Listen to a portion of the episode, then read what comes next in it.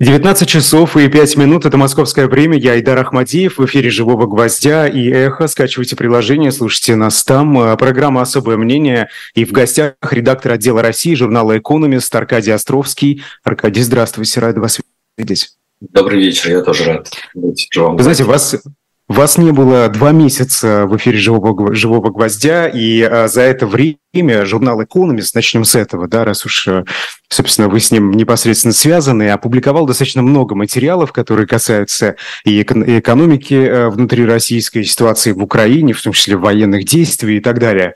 Вот я, как человек, который в службе информации «Эхо» работает и ежедневно практически эти обзоры прессы составляет, очень активно слежу за публикациями «Экономист». Собственно, давайте вот начнем с простого вопроса, да, который касается войны в Украине. А, мировые СМИ пристально наблюдают за тем, что происходит сегодня на фронте, особенно в Запорожской области, это юг Украины. А, как вот вы а, и ваши коллеги из Economist, коллеги из других изданий, как вы видите эту ситуацию? На чьей стороне сила и вообще вот ваши ощущения? Вот об этом хочется, как оттуда это видно. Ну, давайте даже не про ощущения. Спасибо, что вы читаете журнал Economist. Я действительно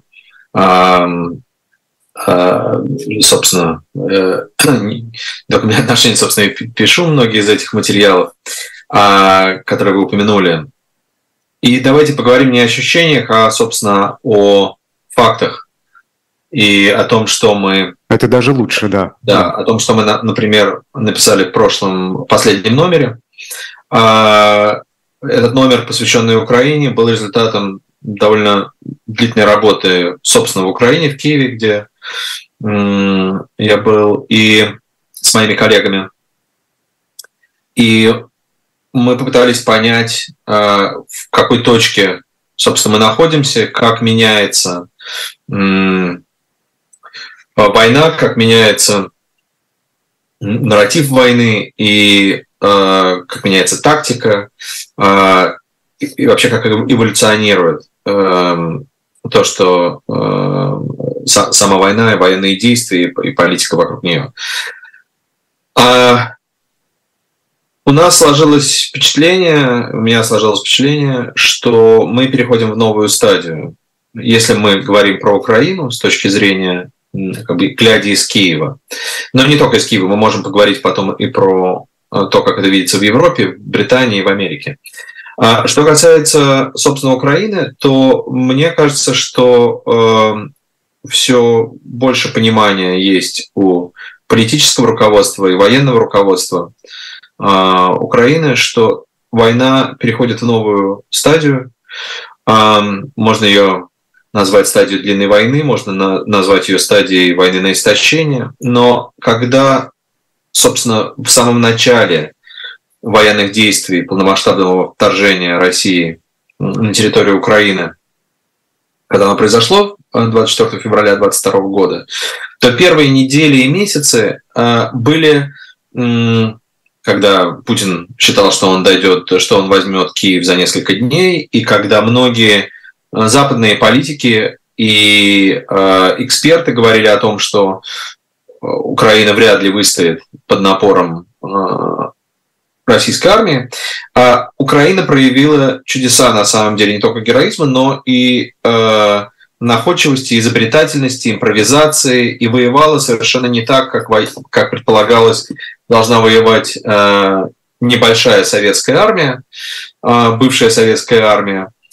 И мы наблюдали такую поразительную, на самом деле, консолидацию э, и мобилизацию всего общества, всей страны, э, которая почти что как, такой, как сетевая структура боролась и а, защищала страну, а, волонтерские движения, территориальная самооборона, а, вооруженные силы, при том, что в вооруженных силах Украины разные бригады, разные части, и в этом была ее сила, собственно, принимали решения на месте, у них была эта субъектность, им не приход... они действовали очень быстро, потому что у всех была общая, естественно, цель, и адреналин был эм, одним из, так сказать, главных ингредиентов, я бы сказал, этой, эм, этого периода войны. А как в разговоре вот э, сказала очень точно, по-моему, Алена, Алена Зеленская, эм, первая леди Украины и жена Владимира Зеленского, соответственно, а, что действительно в первые вот дни был адреналин, все бежали, все действовали очень быстро. А, сейчас а, понятно, что жить э, больше полутора лет на таком адреналине невозможно. Контрнаступление, и, и что сейчас, так сказать, э, все немножко, так сказать, остановились и, и думают о том, что дальше и сколько это может продлиться. И мы видим и, собственно, в разговорах моих, и по соцопросам, мы видим, что э, если год назад, если еще несколько месяцев назад до контрнаступления э, 26% э, думали, что война будет продолжаться больше года, то сейчас э, 42% считают, что война будет продолжаться больше, больше года. То есть все понимают, что эта война будет длинной. И для этой новой стадии войны, затяжной войны, а, требуются совершенно другие а, а, не, не, не то, так сказать, навыки, но, но другие... Ресурсы, скорее, ресурсы, да, Как ресурсы военные, так и ресурсы экономические и ресурсы... Так, идеологические, да? Потому что и это... психолог... психологические, я бы сказал. Идеологические скорее нет, потому что Украина, как считала, так продолжает считать, что она борется за свое выживание, что, что есть правда. И поэтому э, понятно, что Украина не хотела этой войны. Никто в Украине не хотел этой войны. Конечно, когда ты находишься в Киеве и разговариваешь с людьми в Киеве, э, со средним классом, с э, нормальными молодыми людьми, конечно, ощущение некоторой дикости возникает, что у этих людей была нормальная жизнь. Представьте себе, вы живете в, в э, хорошем доме, у вас есть работа, у вас есть какая-то жизнь, есть план на жизнь. Вдруг все это рушится, потому что кому-то взбрело голову а, повернуть часы истории, что называется, или у кого-то возникли какие-то фантазмы в голове. И вдруг вся твоя жизнь рушится, и тебе нужно э, идти воевать, э, убивать и быть готовым к тому, что тебя убьют. И это, конечно, до сих пор вот прошло больше, больше полутора лет, и все равно это тяжело укладывается в голове, на самом деле, у людей и у тех, кто за всем этим наблюдает. Но, тем не менее, а, понятно, что нужны какие-то с одной стороны, это действительно война, экзистенциальная война для Украины. Думаю, что в какой-то степени она экзистенциальная война для режима Владимира Путина тоже. А, не для России, но для режима Владимира Путина. Потому что я думаю, что поражение в этой войне вряд ли этот режим переживет. А, но... Она экзистенциальная вот сейчас или она была изначально, еще до начала? Я думаю, что для, изначально для Украины она всегда была экзистенциальной, а ну, это да. для Путина нет. Я думаю, что это, конечно, он не ожидал, что он встретит такое сопротивление. И для Украины это национальная война, это Великая Отечественная война.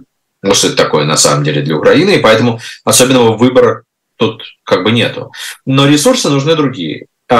И, собственно, вот это то, что, мне кажется, сейчас происходит в государстве Украины, а, это проявление совершенно других качеств, что вот этот э, этап сетевой войны, импровизационной вот такой мобилизации, он подошел к концу. А, что сейчас Украина налаживает э, можно говорить о том, что нужно было это делать раньше, но лучше поздно, чем никогда, налаживает свой э, военно-промышленный комплекс очень серьезно. Э, те назначения, которые сделал Владимир Зеленский, они очень важны в Украине, в том числе министр обороны, министр обороны Рустем э, Умеров, человек, который раньше возглавлял Государственный фонд имущества, по-моему, очень э, талантливый бизнесмен, а, один из лидеров крымских татар, очень человек близкий а, замечательному человеку Мустафе Джамилеву, а, диссиденту и лидеру крымских татар. И это выстраивание системы. В сущности, то, что делает сейчас Украина, это выстраивание настоящей системы, где министр обороны – это не только человек, который ездит в Рамштайн и который общается с со своими западными коллегами и договаривается о поставках вооружения, а это человек, который руководит собственно, всей военной системой, который отвечает перед президентом и перед народом Украины, который, в свою очередь, осуществляет взаимодействие между политиками, парламентом и, собственно, армией, вооруженными силами. Человек, который общается и налаживает э, связи с ВПК и который является заказчиком этого ВПК. И э, мне кажется, что это очень важное сейчас вот такое, такое изменение, которое произошло, произошло в, происходит в Украине. Э, понимание того, что э, Украина не может э, себе позволить зависеть только от западного вооружения и западной помощи, что вообще помогают сильным, и нужно становиться сильнее. Нужно быть не просто э, получателем этой помощи, а нужно быть союзником и партнером. Это другие качества, это другие э, характеристики, что называется.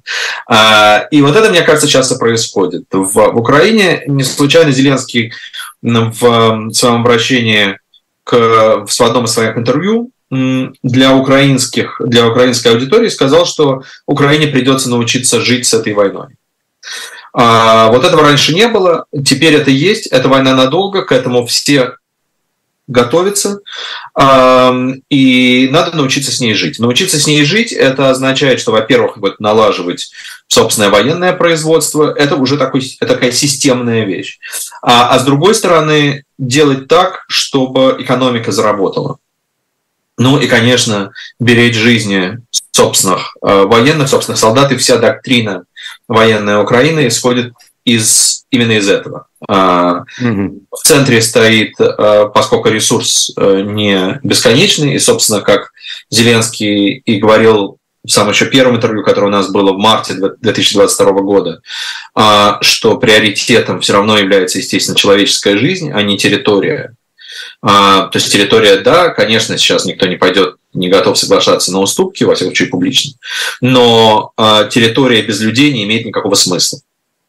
А, и в этом, собственно, главный, а, главное, может быть, отличие Зеленского а, от Владимира Путина и вообще Украины. Это про людей, это про сохранение жизней, как своих собственных военных, так и освобождение не просто территории, а людей, которые там живут. И нужно mm-hmm. это понимать. Ну, собственно, вот этот новый этап, о котором вы говорите, это как раз э, то самое переосмысление, да? да. Э, вот что, что было как раз вынесено, по-моему, на обложку журнала «Экономист». Да, это переосмысление войны в Украине. И это, с одной стороны, это налаживание экономики, налаживание, налаживание собственного производства гораздо больше это уже как бы не про эмоции, э, Украина очень эмоциональная страна, это не про эмоции, это про систему. Это не про героизм, а это про Э, такую железность, как э, сказал один из моих собеседников. Это с одной стороны. С другой стороны, э, есть вторая часть из вот продолжение на самом деле, налаживая свою ВПК, налаживая систему, которая позволит Украине воевать дольше, конечно, сейчас акцент делается на то, где Украина, очевидно, как считают еще раз, люди, которые этим занимаются, имеют преимущество именно дрона, все, что касается технологий и наращивания собственных возможностей по, произведи... по производству военных дронов. И я думаю, что следующий этап войны, э, во всяком случае, то, что начнется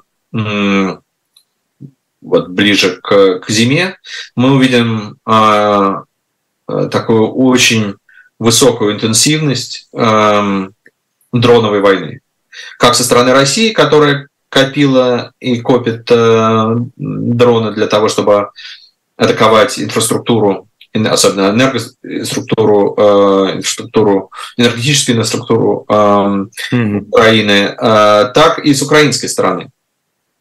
И возможности Украины э, отвечать на удары российской, российских дронов только будут возрастать.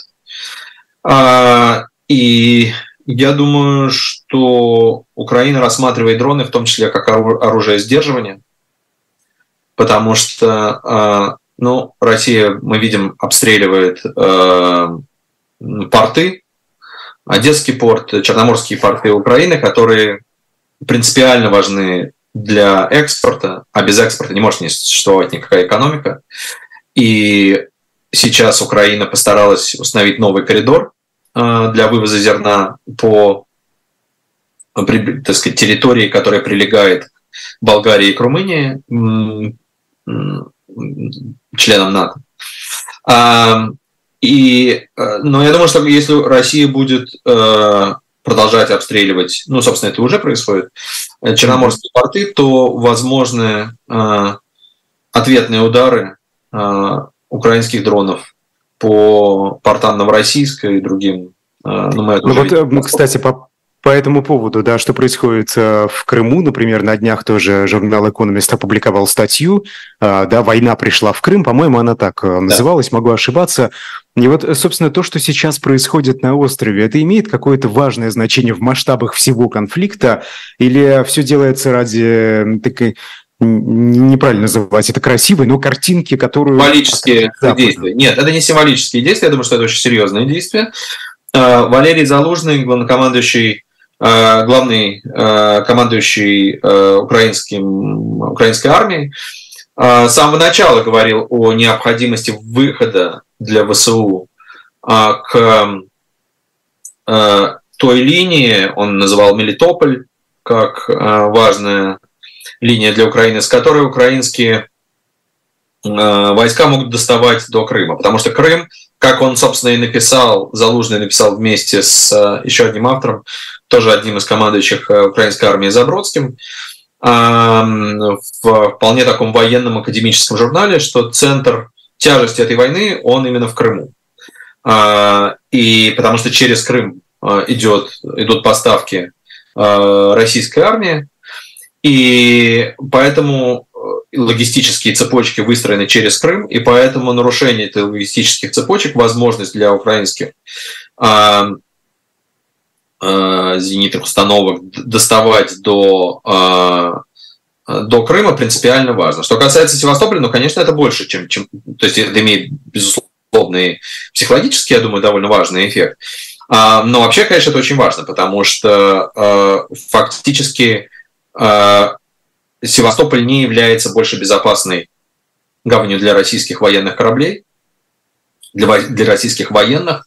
Севастополь был таким а, при этом очень важным символичным местом для, для Путина и для России. А Черноморский флот, э, собственно, вокруг Севастополя многое, как вы помните, в речах Путина строилось по поводу аннексии, как вот речей, связанных с аннексией Крыма. Но вот выясняется, что а, у России нету на самом деле больше этой безопасной пристани. А, что российские корабли военные, я думаю, скоро не будут находиться вообще в, на причалах а, военного порта Севастополь, потому что они очень уязвимы для украинских да, систем. Mm-hmm. Ну, соотношение военно-морских сил э, двух стран уже э, видно, да, как это соотношение меняется. Там, насколько я знаю, было 12 к 1, кажется, а стало что-то наподобие 4 к 1. Да, ну это при том, что э, как бы флота у Украины особенного нету, э, и на самом деле Россия показала бессмысленность своего флота, потому что использовать просто флот как э, площадку, с которой ты стреляешь по территории другой страны, ну это, в общем, некоторое безумие. Э, флот все-таки предназначен, военный флот предназначен для того, чтобы бороться с флотом другой страны. Э, в этом смысле Россия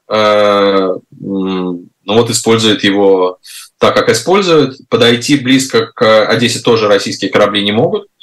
После, после того, как Украина продемонстрировала свои возможности, потопив крейсер «Москва».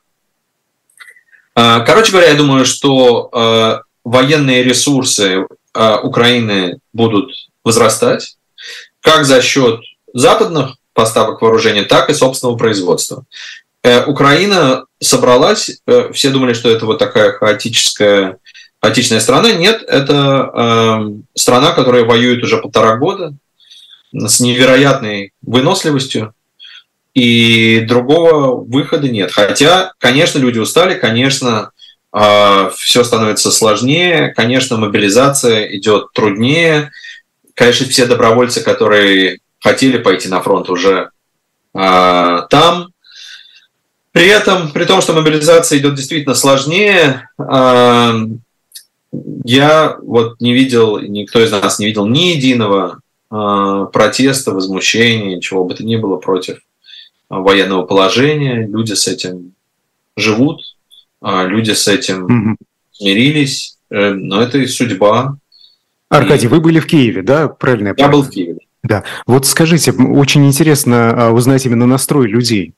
Вы же разговаривали с людьми, с местными жителями. А, помимо того, что они устали, каким мыслям это их приводит? Вот эта их усталость? К тому, что нужно поскорее завершать войну? Нет, этого а, нет. Вообще. Так. Этого mm-hmm. А, нужно, нужно просто воевать, надо с этим жить. А, и нет, никто, ну, в Киеве-то точно никто не готов прекращать э, войну, и никто не готов идти на уступки России. В, на юге и востоке страны чуть иначе.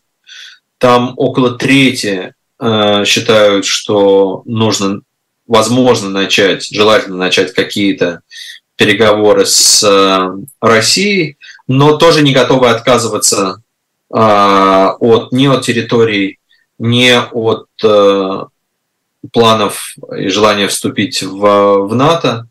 Просто, естественно, там людям гораздо тяжелее, потому что именно по этим регионам Э, по русскоязычному населению пришлись э, самые страшные удары российской российской армии, и, но и там люди совершенно не, еще раз, не готовы в большинстве своем идти на уступки, готовы продолжать воевать.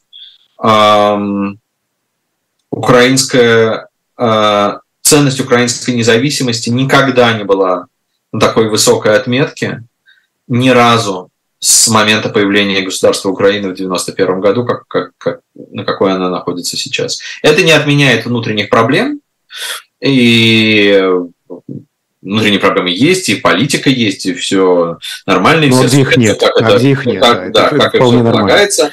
А, и, но консолидация страны консолидации Украины и ее э, социальное устройство, конечно, продолжает э, э, поражать своей какой-то сплоченностью.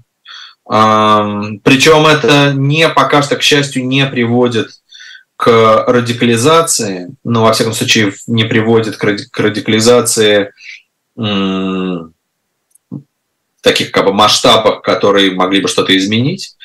А, Радикализация кого вы имеете в виду? Ну, как бы могут в момент, естественно, после войны могут начинаться процессы радикализации национализма, а, языковых а, противоречий и так далее. Этого мы не видим.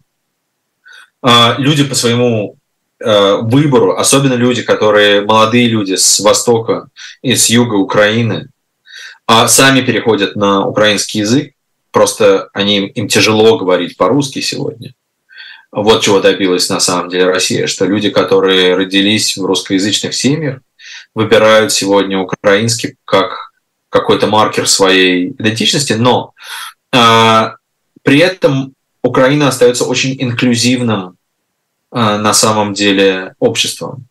И э, когда социологи спрашивают украинцев, что делает вас украинцами, а, то этнич, вот этническая составляющая а, и языковая составляющая, язык или этнос, или то, что родители украинцы, или то, что ты родился в Украине, на последних отметках.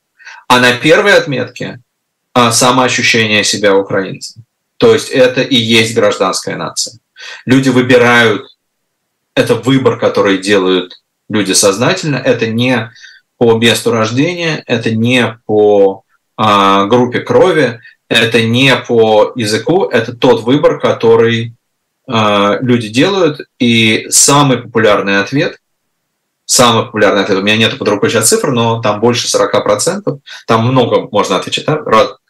можно выбирать несколько ответов.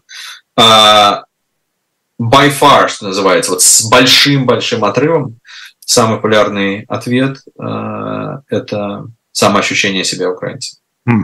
Да, Аркадий, я, э, это все, да, это действительно интересно, и это такой очень высокий уровень, да, который далеко не в каждой стране а, есть, а, достигнут, когда человек а, именно самоопределяет себя, относит себя к нации не, не из-за того, что он там родился, не из-за того, что он на этом на языке говорит, а, собственно, вот он себя чувствует таким.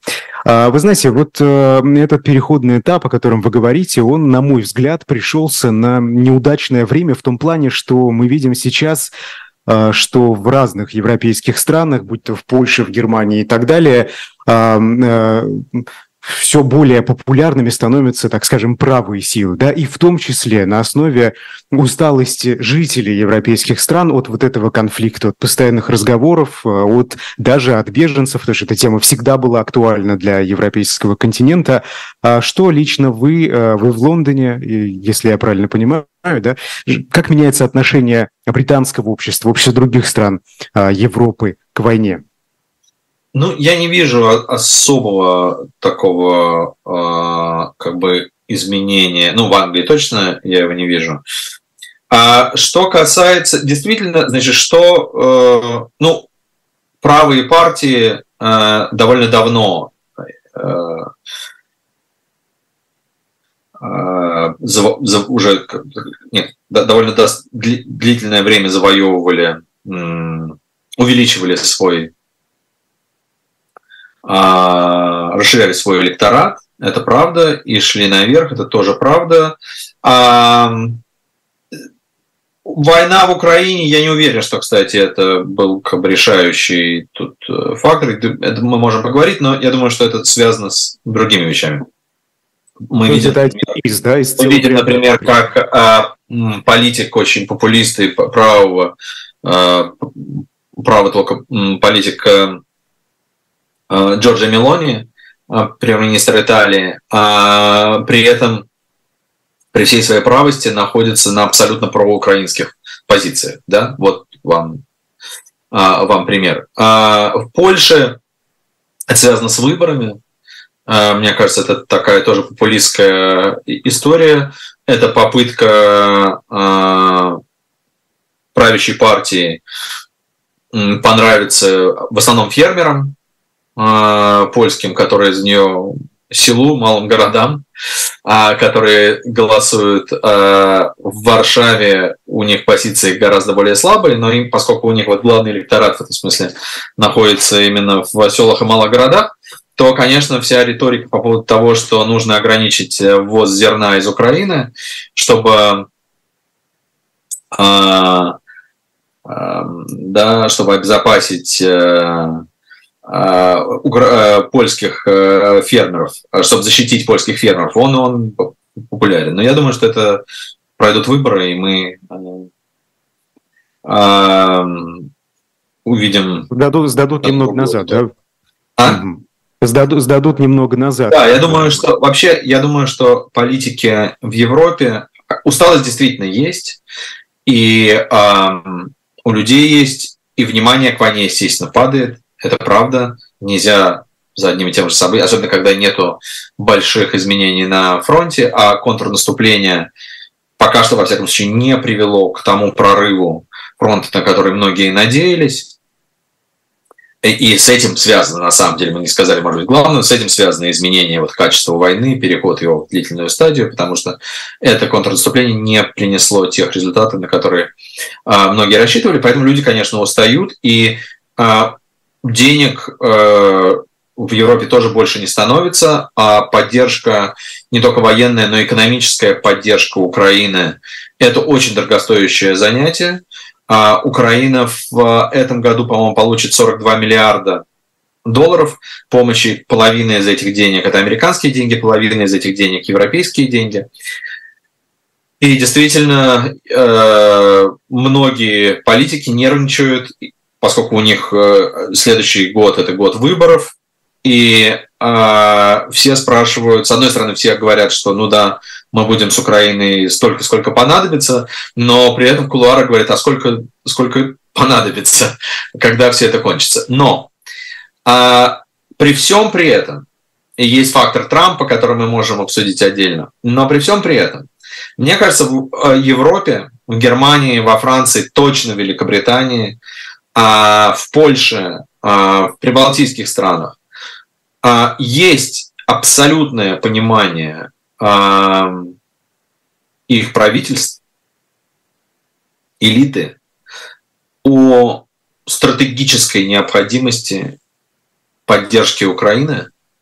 Вот давайте а, об этом исходя, поговорим, это же важный вопрос. Да, исходя как... не только из э, того, что просто это несправедливая война против европейского соседа, но что это война, э, что у Европы есть собственный интерес стратегической безопасности, и что украинцы борются не только за себя, но в данном случае и за безопасность в Европе, и что Россия несет безусловную угрозу. И мне кажется, вот это принципиально то, что поняли в Германии, и то, что поняли во Франции, э, при том, что Франция была страной, и Макрон был президентом, который э, считал, что Россию нужно включать в систему безопасности.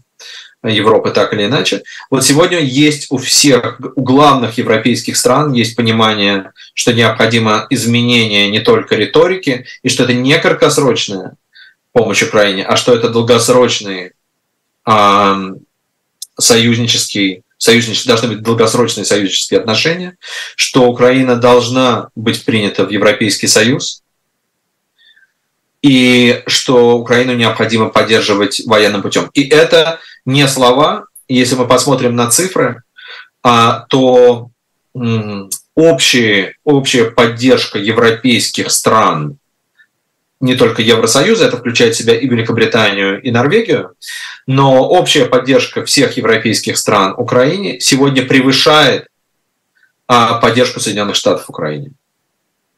И не говоря уже об энергетической составляющей, а, в Германии всегда собственно, германская вся политика строилась на идее дешевой э, энергии, дешевого газа из России, военной поддержки США и дешевого рынка Китая. Сегодня э, практически все три компонента изменились. Э, Германия невероятно быстрыми темпами э, движется к тому, чтобы быть совершенно независимой от российской энергетики, как мы видели ввоз э, жирного газа и так далее, так далее, так далее.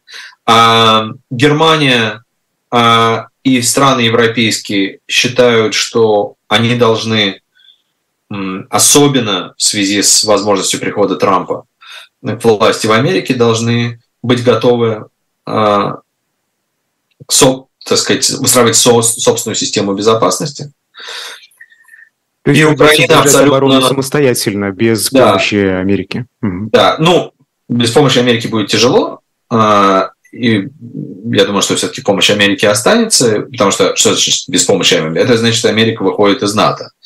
Но, конечно, такой вариант есть э, в случае прихода Дональда Трампа к власти, но э, не будем бежать впереди паровоза.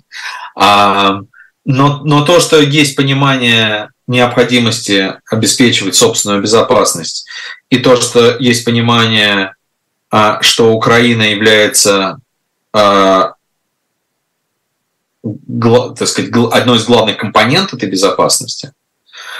А, и в том смысле, что Украина просто борется с Россией, с российской армией, которая представляет угрозу с одной стороны, с другой стороны Украина страна даже после чудовищного оттока людей. А напомним, что Украина с начала войны потеряла практически 7 миллионов людей, которые уехали а, из страны. И это отдельная большая проблема, как этим людям, как этих людей привлекать обратно, потому что без них а, экономике будет очень сложно. Но Украина остается страной с 30-миллионным населением, самой боеспособной армией в Европе, самой большой и самый дееспособный. Украинская армия сегодня это миллион человек. И это боевой опыт, которого нет ни у одной армии Европы. И Украина – это страна э, с ресурсами, с природными ресурсами, с, э, так сказать, еще с советских времен оставшихся, хотя э, оно сильно, конечно, э, было запущено, и все это запустили военно-промышленный комплекс, но Украина – это страна, которая может стать таким хабом а, военного промышленного производства для Европы. И вот, мы... Аркадий, э, да, я прошу прощения, что перебиваю, но просто смотрите, конфликт, вот если даже мы посмотрим это не просто как на российско-украинскую войну, это же глобальный конфликт, э, э, давайте так это назовем, да, дилетантский западного а, мира вот э, с, с Россией, да, который находится сегодня в активной фазе, идут боевые действия. И Я бы сказал, такая... Россия с западным миром, а не западного мира с Россией. все да, да, не так, западный так мир будет, так на Россию, а Россия да. на, на да, Украину. Да, согласен с вами, здесь это важно. Хотела, а, да, а, ну, э, смотрите, вот э, эта рана, она все нарывает и нарывает, да, и, вероятно, будет расширяться. Есть ли у э, западного мира какой-то план, но вот чего они хотят добиться? В конце концов, как эту угрозу устранить? Ее ведь невозможно устранить просто на поле боя в Украине. Ну, поле боя в Украине очень важная э, составляющая, э, потому что э, прорыв линии фронта, э, воз, возможная коллапс э, русских, российских э, линий обороны и освобождение Украиной оккупированных территорий, даже если мы говорим о территории до 20, да, на, на 24 февраля, а, я думаю, что вполне вероятно приводит к крушению путинского режима. А, я думаю, что будет за ним, после него. Вот это вопрос э, очень важный, учитывая, что силовой ресурс э, внутри России, он останется в руках не либералов, да, которые хотят э, построить... Никто не знает, в чьих руках он останется, и никто не знает, и это большое, большое неизвестно, никто не знает, что будет с Россией. Это действительно так, и э, это так сказать, нервозность существует, и особенно она существует в Америке, потому что непонятно, что будет после этого, и непонятно, кто будет контролировать ядерное оружие. Я бы сказал, что вообще опасения Америки, а, американских политиков, оно больше связано не столько с возможностью Путиным а, применения Путиным а, тактического ядерного оружия, сколько с тем, что будет э, с этим вообще ядерным оружием, когда Э, в момент крушения этого режима. Как это было при, при крушении это было, Советского Союза? Совершенно верно, совершенно верно. Потому что главное опасение, конечно, было, так сказать, а что будет со всеми этими ядерными боеголовками.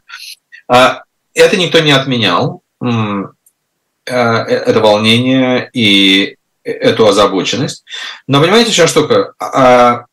А, у Запада тоже на самом деле нету особых, особых вариантов. Россия, руководство решило вести вот такую войну против Украины, а, напала на а, европейскую страну. А, из всех а, утюгов говорит про то, что она борется с НАТО и что она не остановится. Э, Ее пропагандисты говорят, что нужно нанести превентивные удары или уже не прийти по территории натовских стран. А, понимаете, что штука? Вот в отличие от безответственного, э, так сказать, безответственных заявлений российских э, государственных органов и э, пропагандистов, э, западные политики не могут себе позволить э, просто относиться к этому как э, к, ну, то есть они должны, они, раз, да, они, они видят в этом угрозу, э, об, обозначенную, и они должны на нее реагировать, а, что они, собственно, и делают. Поэтому а, перестройка а, доктрин национальной безопасности, она уже произошла. НАТО уже изменила свою доктрину безопасности. Это бюрократическая, длинная такая история, она уже произошла на самом деле.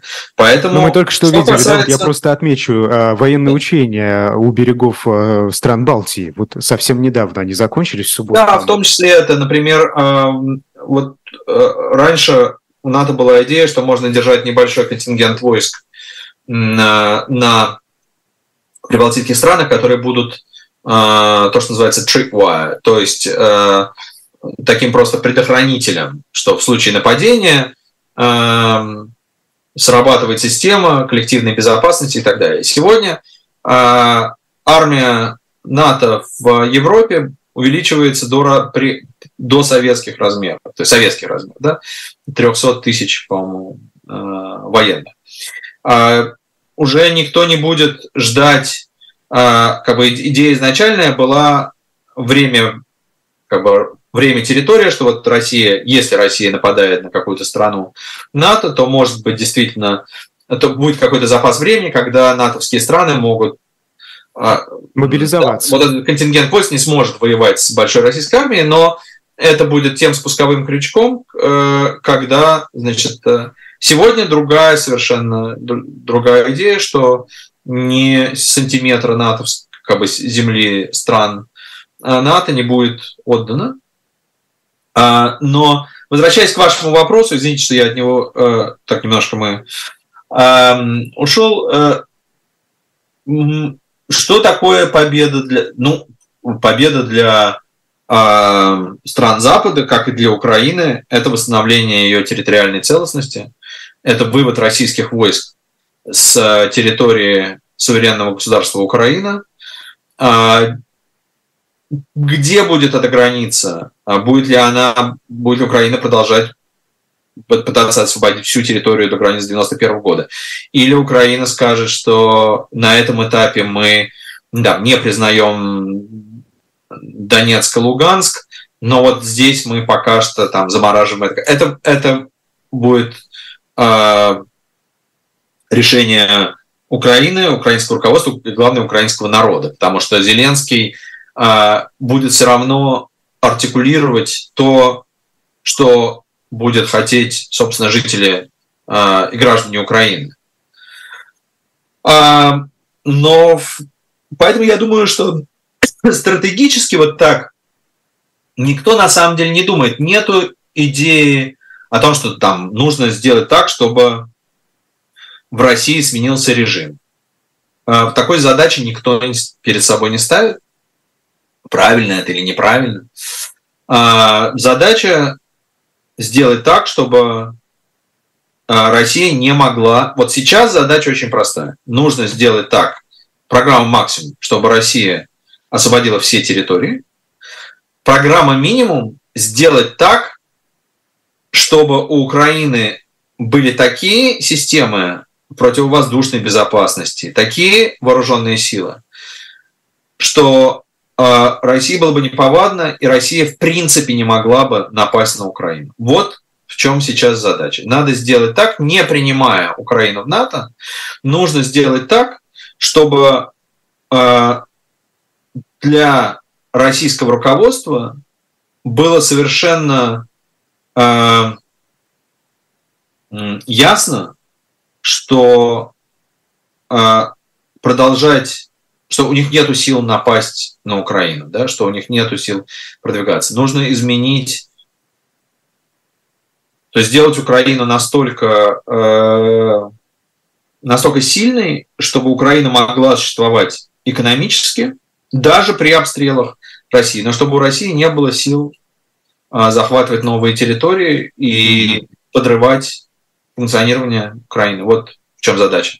Аркадий, скажите, а есть ли простое объяснение тому, почему союзники Киева столь э, неспешно поставляют оружие? Мы видим, что тут и Германия с э, Таурус, э, США с Атакамс. Да, ну вот недавно танки Эйбрамс появились все-таки в Украине, спустя там много-много месяцев дискуссий. Что происходит? Почему так медленно? Ну, потому что это длительный сложный процесс, потому что решение принимает не один человек, а, а там, президент Байден в консультации с военными, потому что нужно, ну, потому что есть разные соображения. Первое соображение эскалационного характера. А, все, что делает, все, что делал, все поставки вооружения, которые были э, в Украину, на самом деле были ответом агрессии России, да, а когда полномасштабной войны не было, полномасштабного вторжения не было, не было этих вооружений. Как бы Запад всегда отвечает, пытается отвечать на что-то, а не брать инициативу эскалационную в свои руки. А, и действует медленно, а, пошагово, а, примеряясь, наблюдая за, за реакцией России, взвешивая, насколько эффективно или неэффективно то или иное вооружение в данный момент, что Украине нужно. Ну да, наверное, можно сказать, что слишком медленно. А, и в Украине эти голоса как бы много есть людей, которые считают, что Россия слишком, что Запад слишком медленно представлял военную помощь, дал российской армии окопаться, например, после а, того, как Украина отвоевала Харьковскую область и часть Херсонской области. А, ну, Запад действует очень осторожно. Это что, а, просто вот, да, что, что тут может быть? Это а, действительно так работает демократия? Там нет Владимира Путина, который скажет, э, вот мы сделаем так и точка, да? Другие мнения не... Или это все-таки страх перед э, прямой конфронтацией с Россией? Ну, э, опасение, так сказать, нежелание прямой конфронтации с Россией было с самого начала. И Байден в самом начале войны определил две главные задачи для американской армии.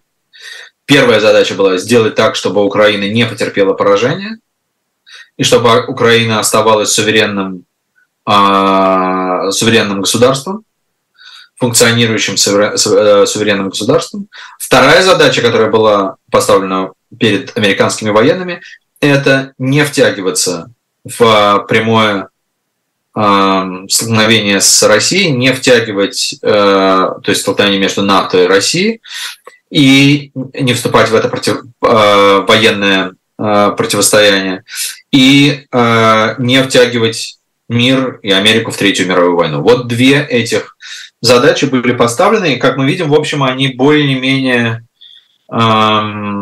функционируют. функционируют. Война не привела пока что к эскалации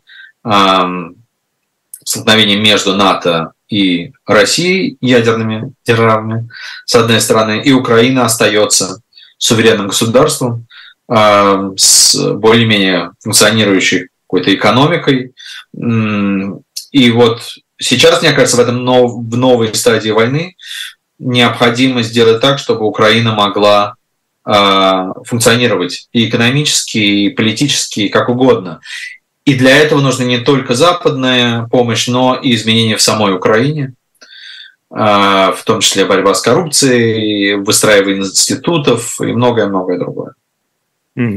Да, и по поводу санкций, а, скажите, вот чем лично вы объясняете, почему против обычных россиян эти санкции? По-моему, вот эти санкции как раз направлены в первую очередь против обычных россиян. Мы видим, что тут недавно развернулась история с тем, что а, будут конфисковывать чуть ли не личные вещи. Это для чего? А, на ваш взгляд? На мой взгляд, это глупость. А, в лучшем случае это глупость, а, в худшем случае это вредительство. А, но, а, на мой взгляд, это, если серьезно, мне кажется, что это большая ошибка со стороны а, стран, которые вводят эти ограничения. Я думаю, что это направлено на, что у этого есть популистские цели,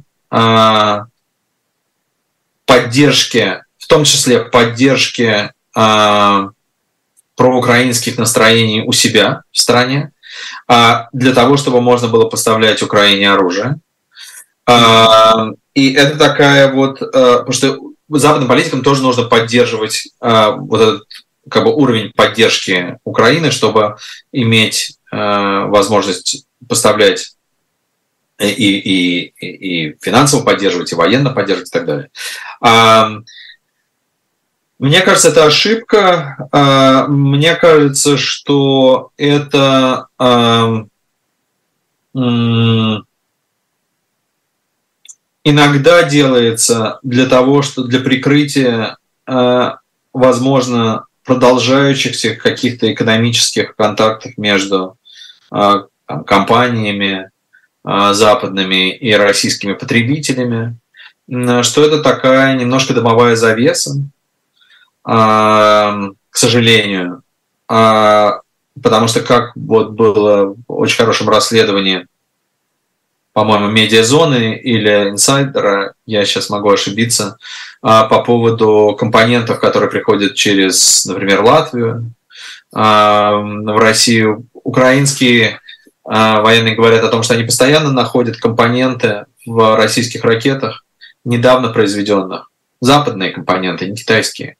И я в том думаю, числе иранские, иранские дроны. Вот об этом вчера, э, да, да. не и, помню. И, и мне кажется, что это такое прикрытие. Мне кажется, что это очень а, неправильно, что это очень досадно, что а, это не очень недальновидно, потому что в конце концов эта война, да, действительно поле боя имеет ключевое значение, но эта война может остановиться только внутри России. В том смысле, что только внутренние, ну, внутрисоциальные, внутриполитические а, изменения в самой России, как это и было после Первой мировой войны, а, собственно, во время Первой мировой войны, могут привести к mm-hmm.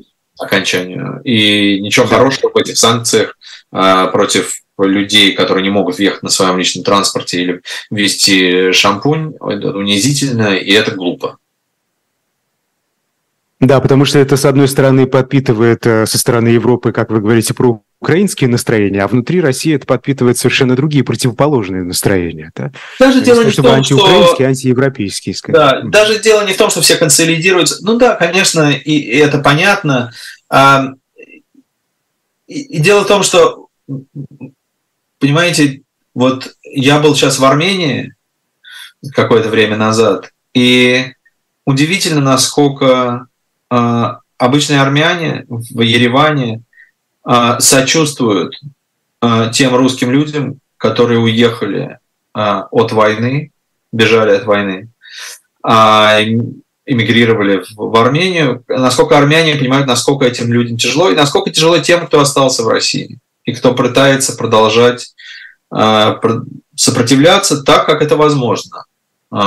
И ну вот мне очень близка эта раз позиция, потому что я вижу удивительных людей, а, как не в России, так и в России, которые с риском а, для себя, а, с ощущением собственной ответственности за все, что происходит, продолжают жить и делать все, что они могут, чтобы люди не расчеловечивались, и чтобы противостоять тому яду, яду, который выделяет эта система в момент своего а, фактически распада.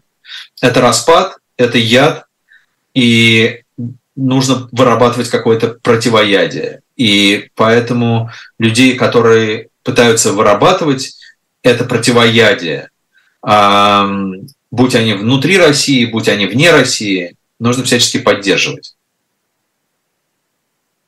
По поводу Армении, да, у нас очень мало времени, если можно, э, коротко, я прошу прощения, что мы оставили эту тему под конец, э, все-таки больше времени нужно ей уделить, я думаю, но смотрите, а тут было несколько вопросов в чате, а почему эм, Европа, Соединенные Штаты поддерживают эм, Украину в данном случае, да, накладывают санкции против России, а вот в случае с конфликтом в Нагорном Карабахе, который является юридической территорией Азербайджана, у них позиция другая, да, они поддерживают Армению, не вводят при этом санкции против Азербайджана. Э, тут вот как? В чем отличие, на ваш взгляд? А, мне кажется, отличий, коротко. Да, отличий очень много. Значит, первое. А, во-первых, санкции впол... Значит, изначально а, действительно Нагорный Карабах – это территория Азербайджана. Номер один. А, номер два. А, то, что 30 лет а, тлел этот конфликт, так или иначе, а, за это несет ответственность как Россия, так и отчасти и, и армянское, и азербайджанское руководство. Конечно, Армения должна была э, договариваться с Азербайджаном в самом начале, после войны 92-93 э, годов, о чем и говорил руководство Армении. Левон Тарпетросян много раз об этом говорил. А третье, Запад э, страшно сейчас негодует и чувствует себя преданным азербайджанской стороной, потому что незадолго до вот последнего конфликта, собственно, до 19 сентября, а, Армения уже согласилась на территориальную а, целостность Азербайджана, признала, что Нагорный Карабах является территорией Азербайджана, и велись переговоры о том, как интегрировать Нагорный Карабах, то есть людей, предоставить им гражданские права, чтобы они оставались в Азербайджане. И над этим работали европейские и американские дипломаты.